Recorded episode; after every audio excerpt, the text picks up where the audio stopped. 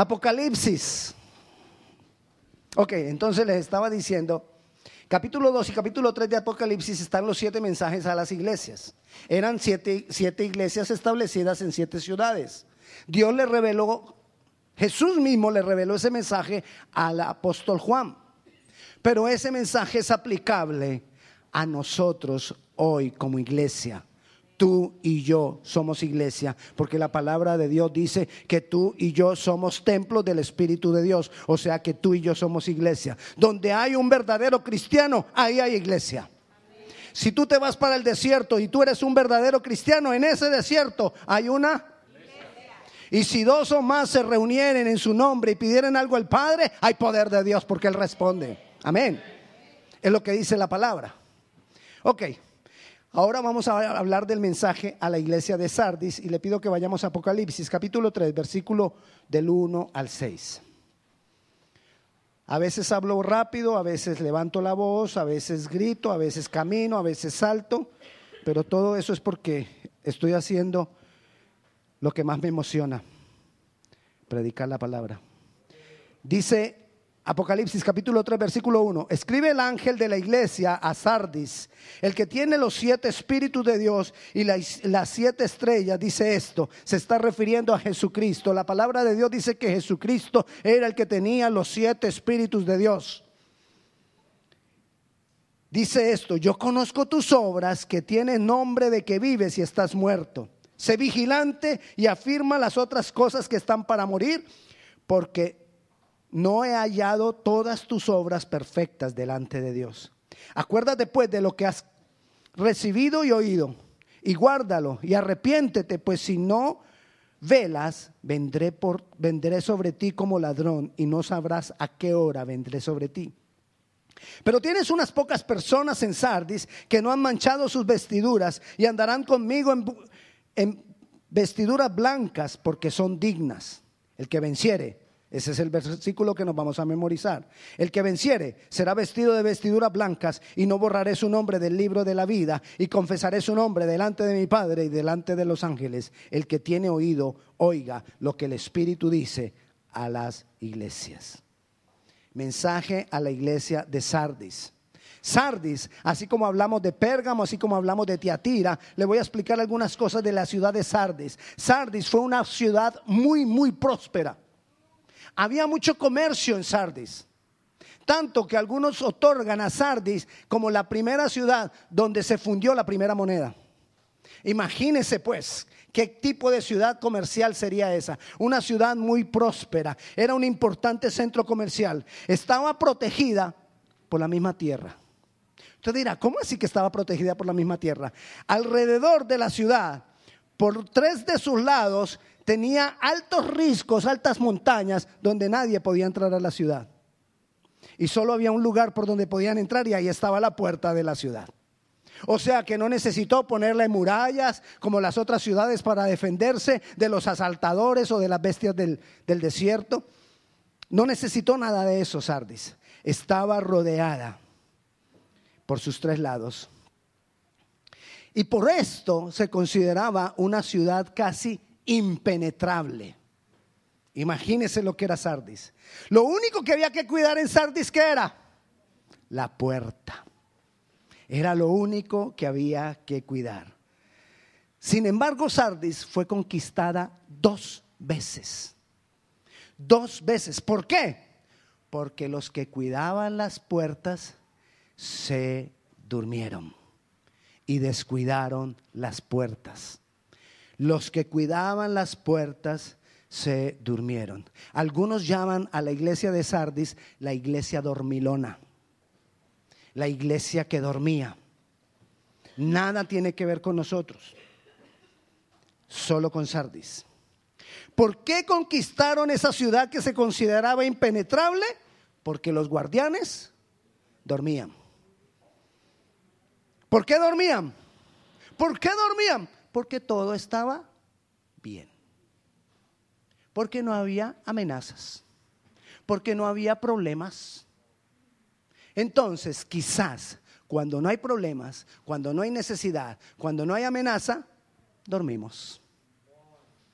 Esa era la situación de Sardis. No había problemas, no había de qué preocuparse. Hay un problema en muchas familias y en muchos pueblos.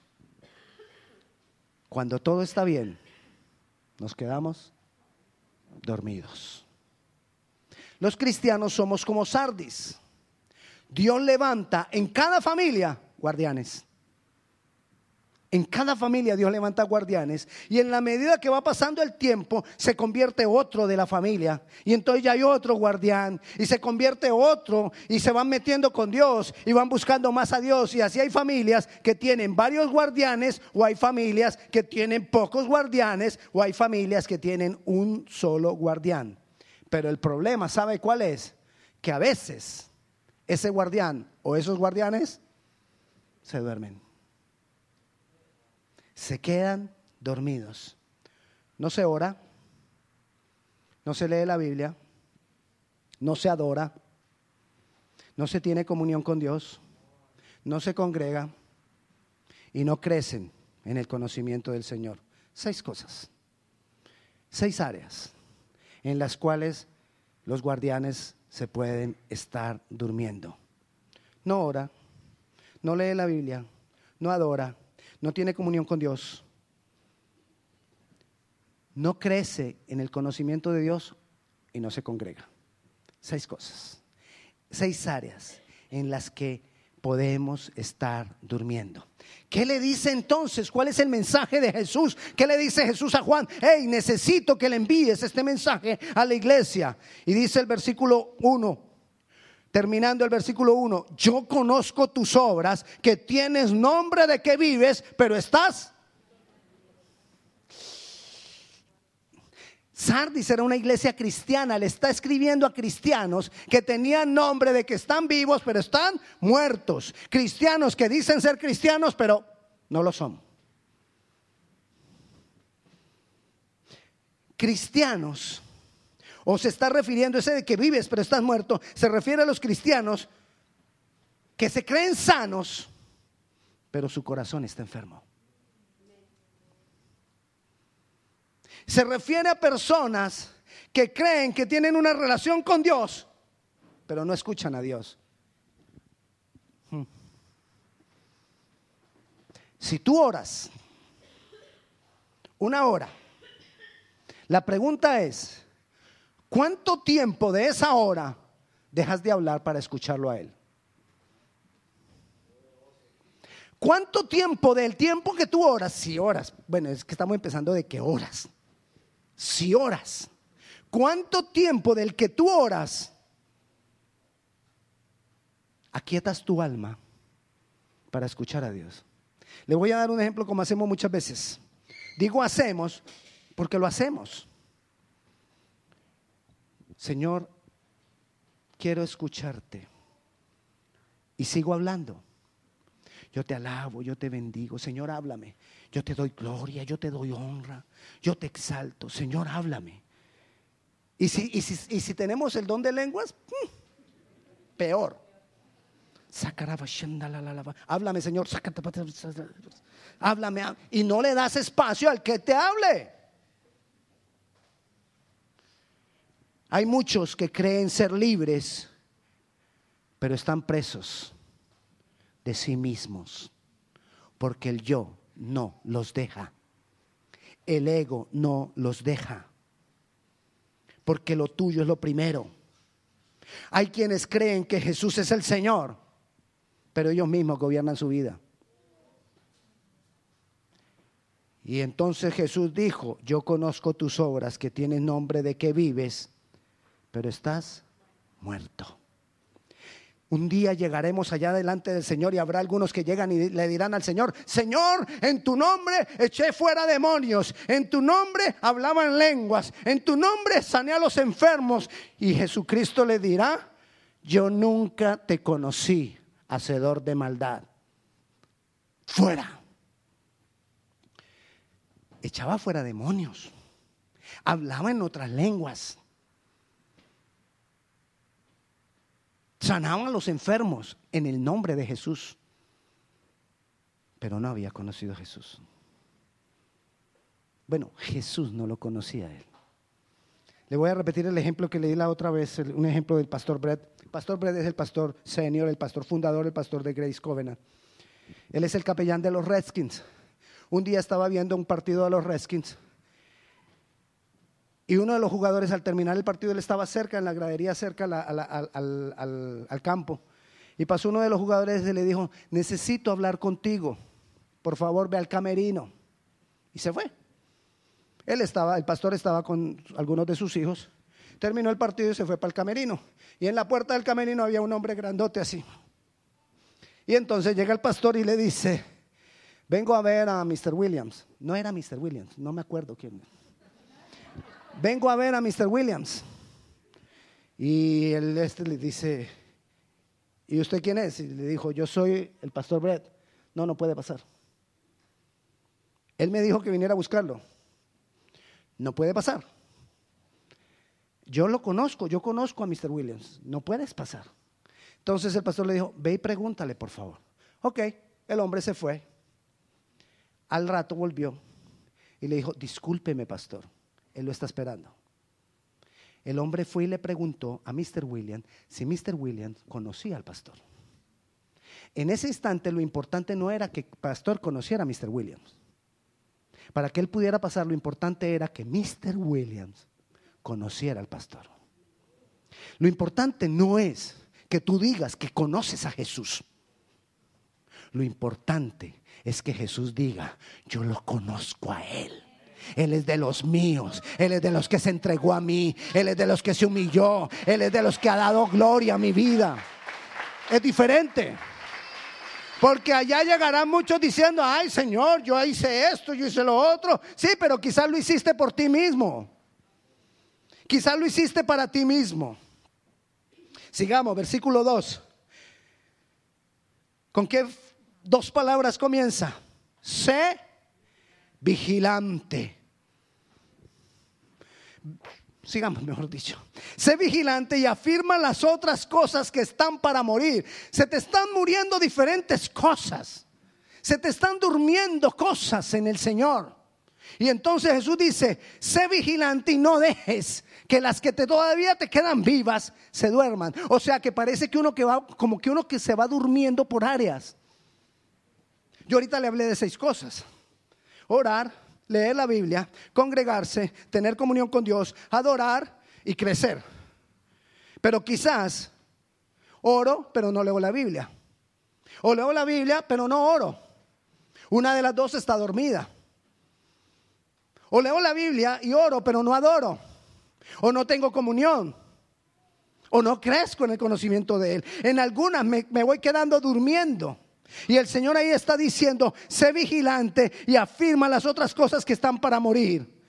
Porque no he hallado perfectas todas tus obras. No lo has completado. Necesitas esforzarte. Necesitas ir completando. Entonces lo que él está diciendo es, afirma las que todavía tienes. Por ejemplo, si usted ora y no puede leer la Biblia, afirma tu oración se lo voy a volver a leer. Sé vigilante y afirma las otras cosas que están para morir, porque no he hallado tus obras perfectas delante de Dios. Acuérdate de lo que has recibido, oído y guárdalo y arrepiéntete. Entonces, las que sí tengo, las afirmo, las guardo, las sigo teniendo y las que no tengo, me arrepiento. Señor, perdóname, porque no oro. Perdóname porque no leo la Biblia. Perdóname porque no crezco en ti. Perdóname porque no te adoro. Perdóname porque no, porque no adoro. Perdóname porque no saco tiempo para estar contigo y no tengo comunión contigo. Perdóname. Afirma las cosas que sí tienes ahora. El problema es si no tienes ninguna. Y hay cristianos que no tienen ninguna de las seis. ¿Te imaginas lo que puede pasar? ¿Qué pasaba en esas ciudades?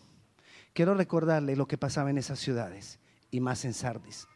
Estaban los guardianes en los dinteles de las puertas. Las puertas no eran unas puerticas como estas, no eran unas puertas de la ciudad. Y estaban parados allá arriba. Cuando veía que venían los asaltadores, decían, cerrar las puertas. Vienen asaltadores. Y cerraban las puertas y los asaltadores ya no podían entrar. Ahora imagínese el tipo dormido. Las puertas quedaron abiertas porque el guardián se durmió. Vinieron los asaltadores, asaltaron, robaron y sitiaron la ciudad. Pastor, ¿por qué está pasando esto en mi casa? No lo entiendo. ¿Qué era que pasó con el guardián? ¿Me entiende? ¿Qué, ¿Qué, será que pasó con la persona que Dios había puesto en esa familia para que estuviera orando, para que estuviera leyendo la Biblia? La oración obra en nosotros para hacernos avisados, pero la palabra me hace entendido. Una cosa es ser avisado y otra cosa es ser entendido. Yo puedo creer, algo, algo está pasando, yo no sé, pero yo siento esto, yo siento aquello. Pero cuando tú te metes con la palabra, el Señor a través de la palabra te revela otras cosas más profundas que solamente la oración. Por eso necesitamos complementar unas cosas con las otras. Pastor, ¿y, y cómo le parece que mi esposo... ¿Qué pasó con la guardiana? Se le fue encima al esposo. Y con las armas que tenía para echar fuera a los saltadores, se le vino encima al marido. Ay, la palabra dice que esto y esto te va a pasar. Esa palabra que tú estás diciendo no es para tu marido. Esa es para los asaltadores que querían venir a dañar tu hogar. Pero la usamos para el marido o para la mujer. Entonces, sigamos. Le estaba dando un ejemplo. Y dice, acuérdate pues de lo que has recibido, oído y guárdalo y arrepiéntete. Pues si no velas, vendré a ti.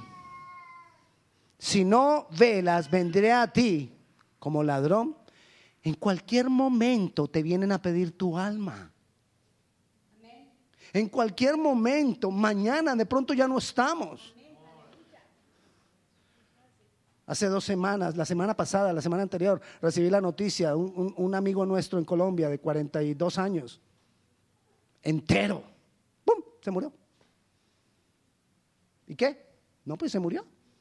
¿Qué necesitamos para morir? Solo una cosa, estar vivos. En cualquier momento nos pueden venir a pedir el alma. ¿Y cómo estamos? ¿Cómo están mis obras?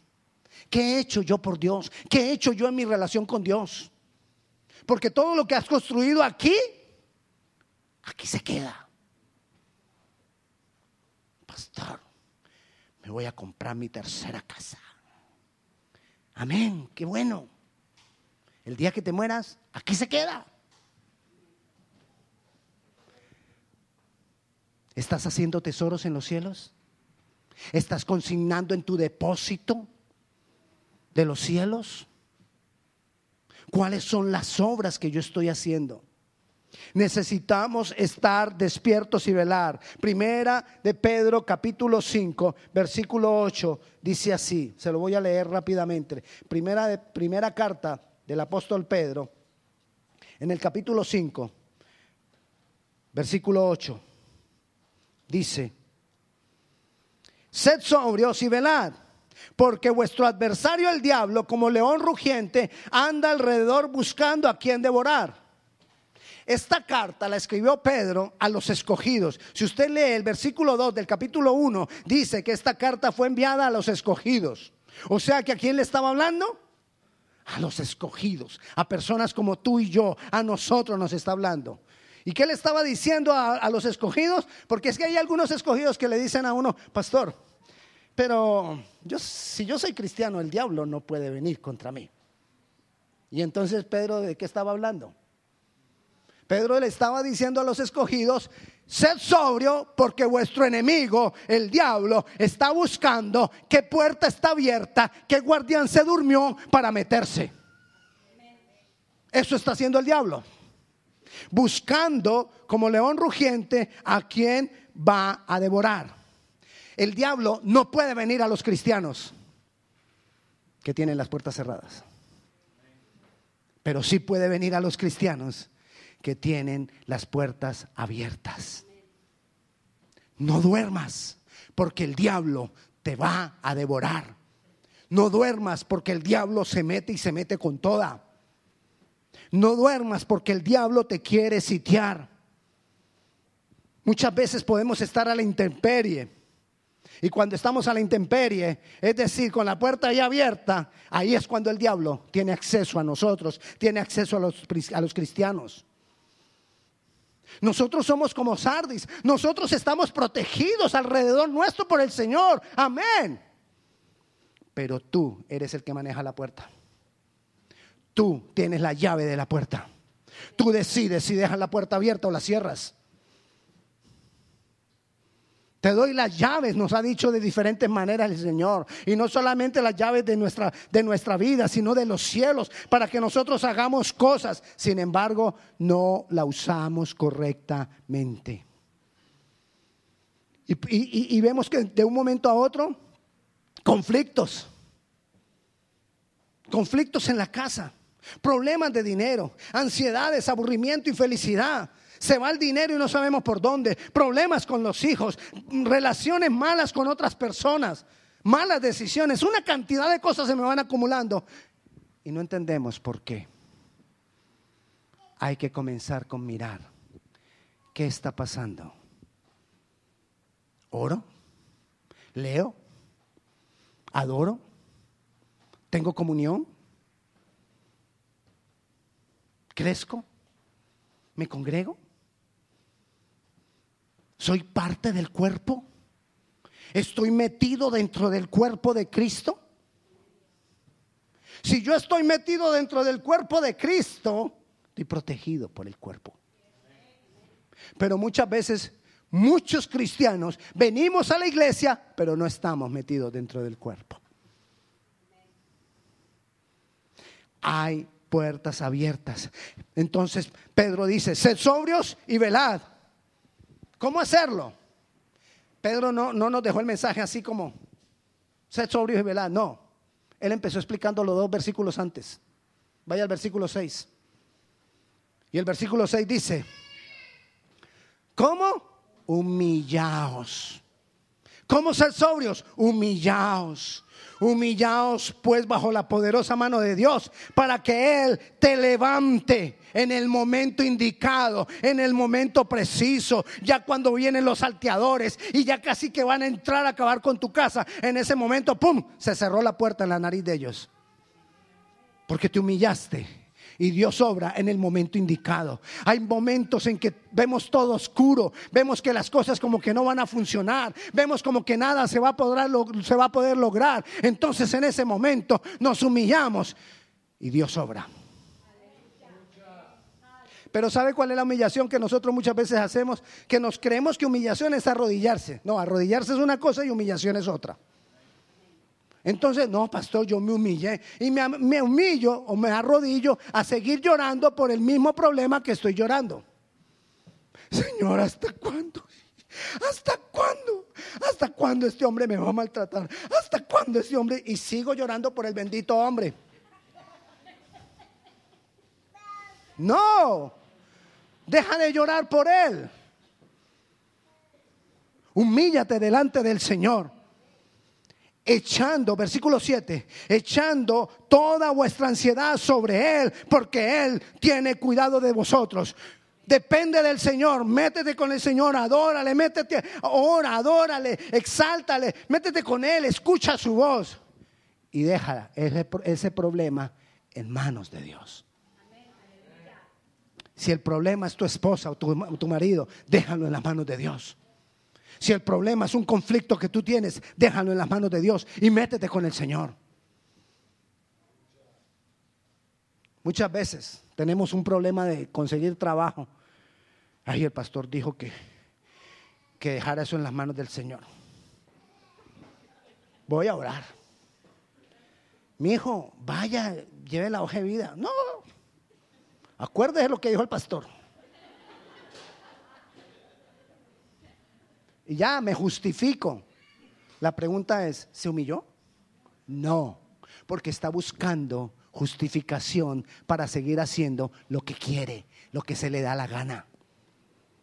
La humillación es algo sincero. Es poderle llevar al, Señor mi problema, mi culpa. Señor, es que yo también tengo culpa en este problema. No es solo esa mujer que me diste, como dijo Adán. La mujer que tú me diste fue la que me hizo comer el pedacito de manzana.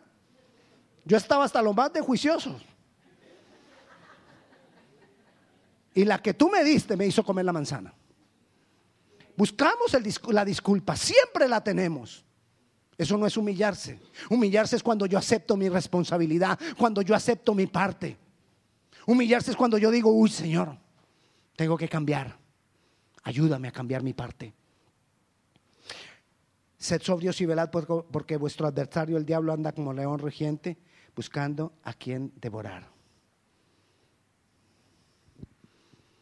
Y volvamos a Apocalipsis. En cualquier momento el Señor puede venir. Y recuerde lo que estábamos hablando ahora. Afirma las cosas que tienes. Y levántate y arrepiéntete de aquellas en que has estado durmiendo. Leamos Efesios capítulo 5. Efesios capítulo 5, versículo 14, dice así. Por lo cual dice, despiértate tú que duermes y levántate de los muertos y te alumbrará Cristo. Mirad pues con diligencia cómo andéis, no como necios, sino como sabios, aprovechando bien el tiempo, porque los días son malos. Por tanto, no seáis insensatos, sino entendidos en cuál sea la voluntad del Señor. Pastor, ay, Dios me está hablando porque yo quiero conocer la voluntad de Dios. Bueno, la voluntad de Dios es que tú te humilles. La voluntad de Dios es que tú eches toda ansiedad sobre Él.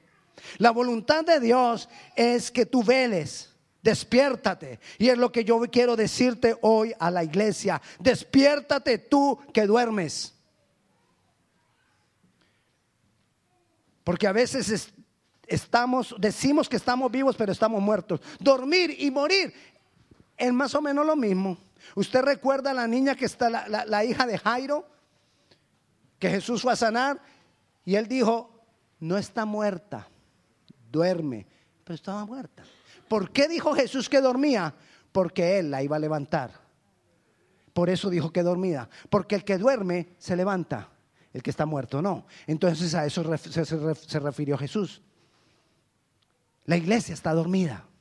La iglesia no está muerta. Quizás tú y yo, como, como tú, nosotros podemos en muchas áreas estar dormidos. Pero ¿qué está diciendo ahí el apóstol Pablo a los Efesios? Despiértate tú que duermes. Es una decisión.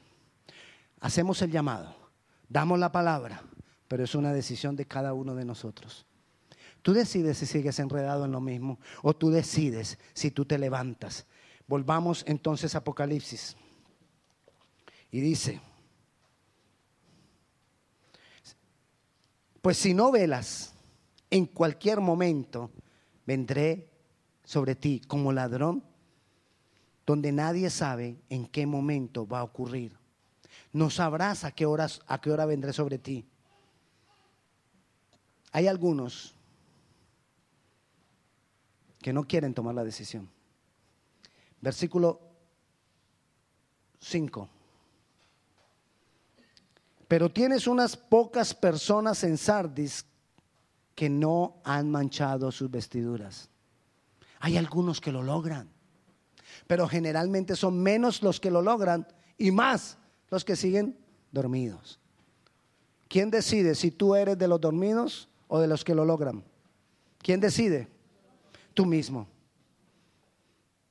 Ahora hay una palabra sobre ti. Despiértate tú, que duermes. Ahora hay una palabra sobre mí. Despiértate tú que duermes. Pero yo decido lo que va a pasar conmigo.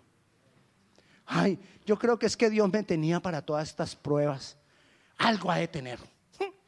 Algo bueno.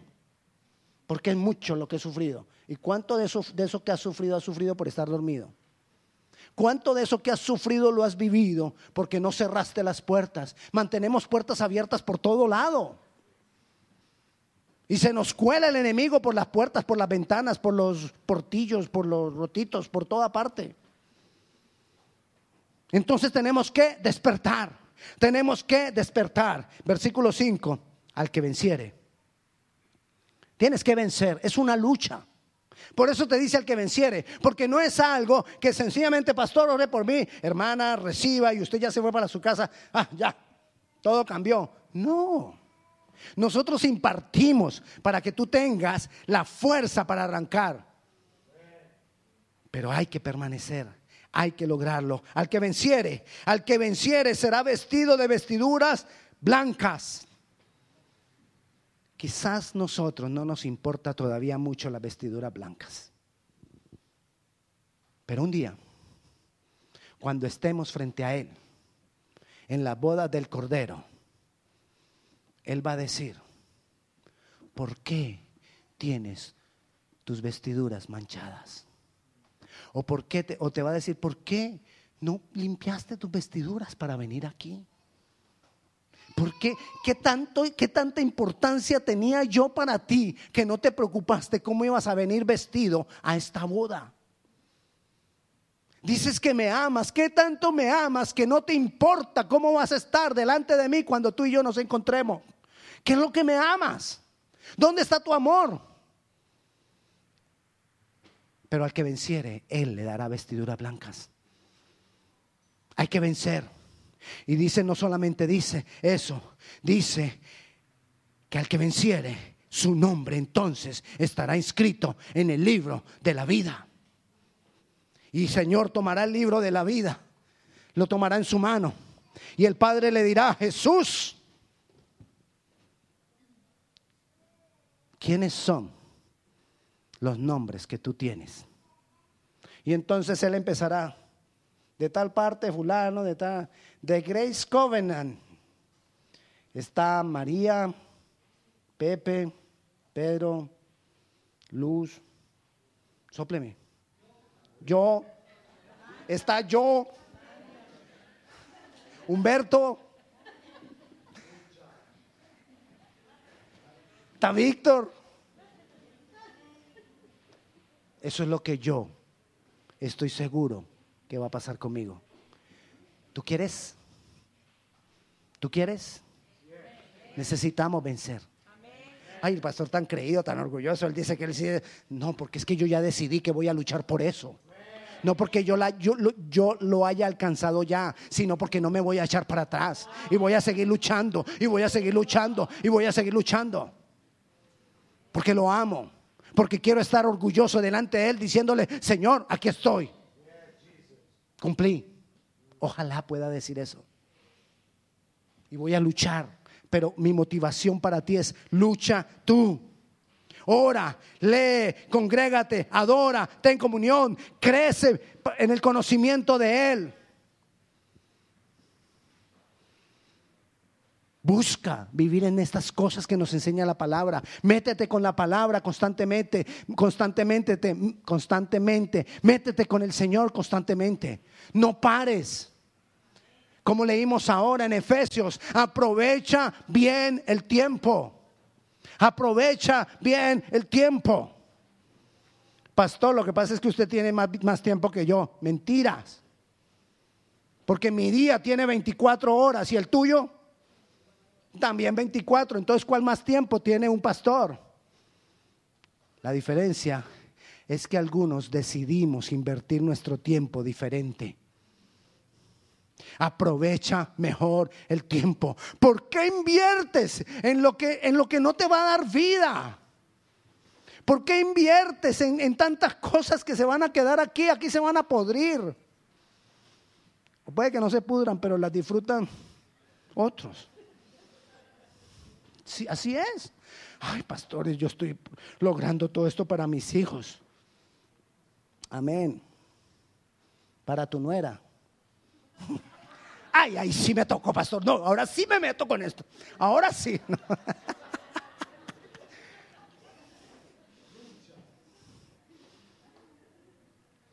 Pongámonos de pie, vamos a orar. Yo quiero declarar sobre nuestras vidas lo que dice Efesios.